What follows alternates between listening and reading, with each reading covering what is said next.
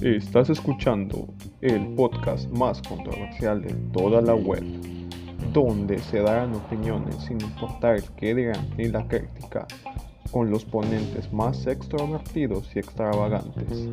Sin más que decir, sean todos bienvenidos.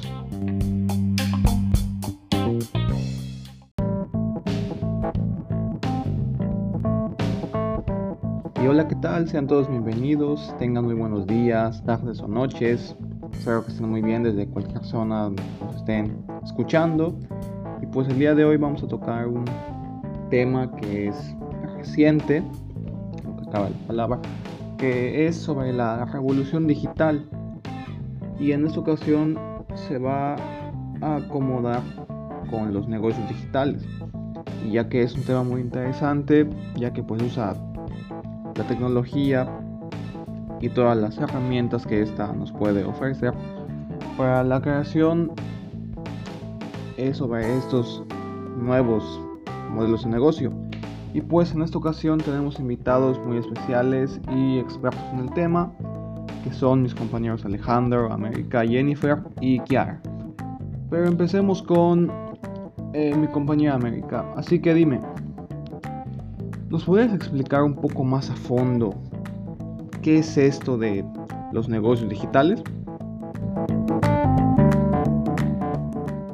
Hola, buenas tardes. Claro que sí.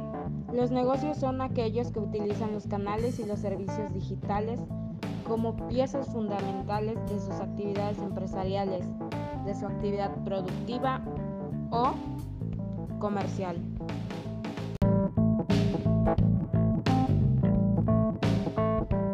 Ah, ok, ok, ok. Y bueno, ya que pues tenemos definido cuál es el concepto de lo que es pues los negocios digitales, ahora tú, Jennifer, ¿me puedes explicar cómo es que estos funcionan?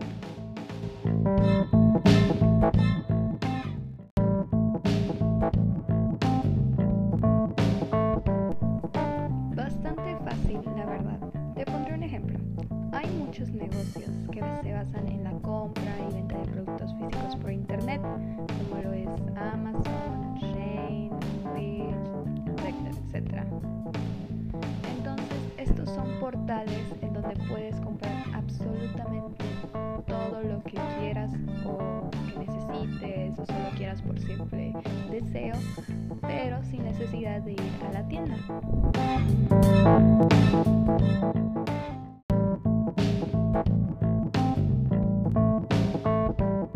Pues qué interesante la verdad cómo es que el mercado evoluciona y se adapta a las nuevas tecnologías y pues básicamente es un bien para nosotros que somos los consumidores, ¿no?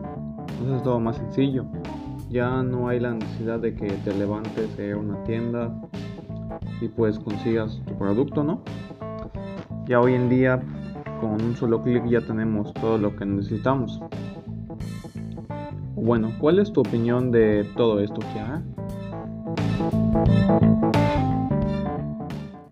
Hola, buen día, tarde o noche a todos. Y claro, en mi opinión es algo que se ha puesto muy de moda y más por la situación en la que vivimos. Si un negocio no se digitaliza, básicamente está perdiendo clientela. Exactamente, pues México no es una excepción, pues ya que muchas empresas se han estado modernizando y no es para menos, ¿no? Eh, tenemos el caso de Cuidado con el Perro, eh, el caso de Marty, la tienda de deportes, eh, Bodega y hasta Liverpool. Se han digitalizado y pues sin problemas puedes realizar compras en línea en sus sitios.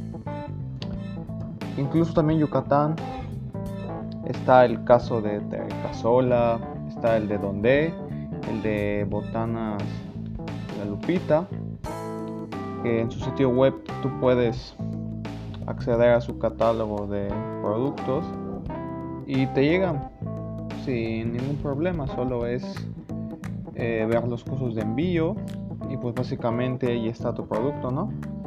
Digo, este de ya no tienes que ir a la tienda por tus globitos o tus charritos, ¿no? Sencillo. Entrando únicamente a la página con un solo clic ya lo tienes, ¿no? Y pues, cada día hacen que nos volvamos más flojos. ¿O tú qué dices, mi Alex?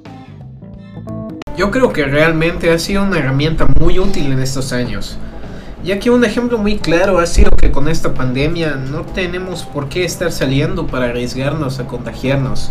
Y estas empresas digitalizadas nos ayudan demasiado, ya que todo lo podemos pedir en línea y nos llega hasta la puerta de nuestra casa.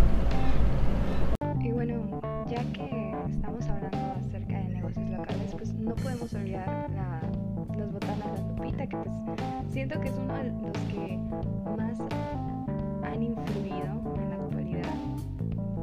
Y bueno, hace unos años pude visitar la fábrica. No sé si todas las fábricas tienen esto, pero pues las tres fábricas que he visitado demuestran como las máquinas que utilizaban en un principio, ¿no? Las primeras máquinas que tuvieron en sus inicios. Y pues nos hablaron acerca de la historia, de cómo inició la Nana Lupita. Y nos dijeron que fue fundada en 1970 por el señor, si no me equivoco, Antonio Ortiz Urán. Y la inició con, con su esposa, con su esposa e hijos.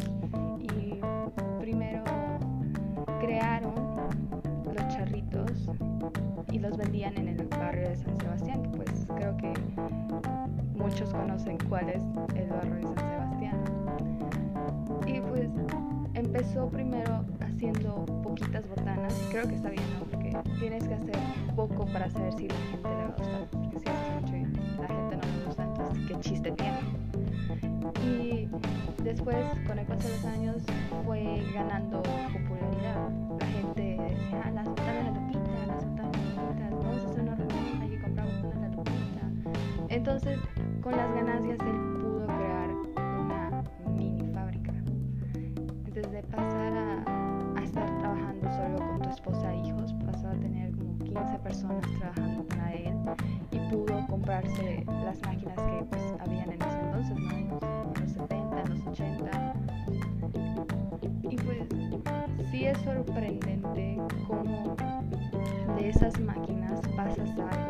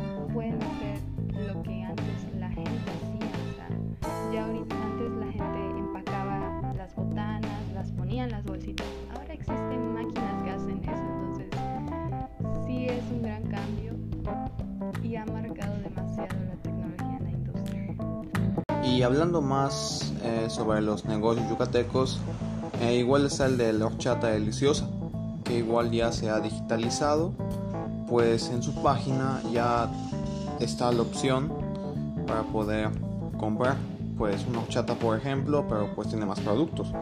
Lo único que sí veo algo pues un inconveniente es el envío, que yo lo veo algo costoso, ¿no? Pero pues nos ahorra la molestia de tener que levantarnos a una tienda. Pero bueno, eh, así se inicia, ¿no? Y pues ya que estamos tocando sobre negocios, e igual uno nacional que he visto que se ha popularizado en los últimos años es el de la cadena Six, los puestos de, de bebidas alcohólicas y más cosas. Pues he visto que en la tele se está modernizando, no que pues te registras y todo y pues eh, en el sitio web igual tiene el lema de que tu cerveza fría te llega en 60 minutos o menos, ¿no? Pues a todo da. Ahorita que está el sol, el calorcito, pues una cerveza no cae nada mal, ¿no? Así es, y de verdad es impresionante cómo se benefician las pequeñas y grandes empresas con esta herramienta, ya que de esta manera es mucho más fácil de comercializar un negocio. He investigado un poco y cerca del 93.2% de las empresas se ha visto afectado por la pandemia. Por esa misma razón es que resulta ahora tan indispensable el comercializar de esa manera las empresas. Pero un punto que no hemos tocado son los retos que lleva a tener un negocio digitalizado, o más bien los obstáculos que suelen tener. Uno de los principales es falta de información, o sea, el proceso que se tiene que llevar para digitalizar la empresa. El siguiente es la resistencia al cambio. Esto se da sobre todo en las pequeñas empresas, ya que consideran que no es su forma de operar o sus costos son elevados. Pero sé que hay más. ¿Qué otros obstáculos suele haber, Jenny? Otro de los obstáculos pues es la falta de herramientas, ya que la transformación digital requiere que las empresas realicen la implementación de las tecnologías, al igual que pues capacitar al personal para que sepan utilizar todas estas nuevas tecnologías que tal vez nunca en su vida han utilizado y por eso mismo es muy difícil. Pues tal vez sea algo difícil para las personas que recién están conociendo este mundo digital, pero las ventajas de la transformación pues digital son muchísimas, ya que prácticamente se puede aplicar a cualquier área de la empresa, desde la simple gestión del personal hasta el impulso de las ventas. Precisamente, la transformación digital le brinda a las organizaciones agilidad para ofrecer nuevos productos y servicios, administrar datos, mejorar la experiencia de usuario, la administración de procesos y mitigar el riesgo. Sin esta tecnología, un negocio muy difícil podría avanzar en el mercado y será competitivo. Y bueno, ya que tenemos pulidos a algunos conceptos, díganme a ustedes qué estrategia eh, se les viene en mente para que más empresas se sumen a este amplio mercado, ¿no? Y pues en mi caso, a mí lo que se me ocurre es que, pues primero es elaborar su sitio web, eso de ley. Lo segundo es crear cuentas en distintas redes sociales como Facebook, Instagram o Twitter. Y pues explotar sus fuertes de, de estas plataformas. O bueno, ¿cuáles son sus estrategias? Lo que yo propongo sería checar los fuertes de cada red social, por ejemplo con Facebook, explotar la publicidad y así llegar a más personas, y con Instagram. Al ser una aplicación en donde las fotos son su fuerte, mostrar fotografías de los productos que el negocio maneja. Y no olvidemos también realizar material como infografías, catálogos de los productos y mantener el contacto con los usuarios por el medio de mensajes.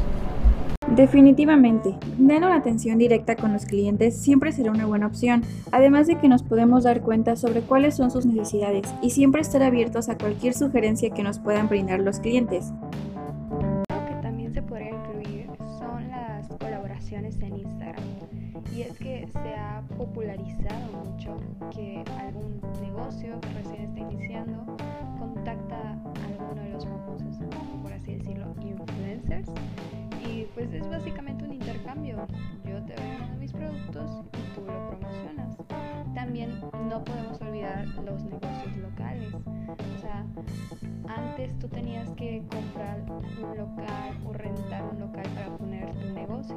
Ahora no, simplemente creándote una página ya sea en Facebook o Instagram y empezar a promocionar tu negocio, pues consigues un grupo de ventas y así te haces más popular y ganas más dinero. Mm, Pues qué interesante es esto, ¿no? Una muy buena estrategia, ¿eh? Y pues honestamente aquí veo que ganan los dos, ¿no? Es un negocio redondo. Es una gran oportunidad para que el negocio salga adelante. Pues a mi punto de vista no gastas tanto. A comparación de que pagues, por ejemplo, carteles en la ciudad por tu publicidad, lonas. No es más sencillo que te contactes con uno de estos famosos influencers y pues te den la promoción, ¿no? Y pues bueno, ya el tiempo se nos acaba y espero que esto haya sido de su agrado. Mi nombre es Diego Morales y nos vemos hasta la próxima.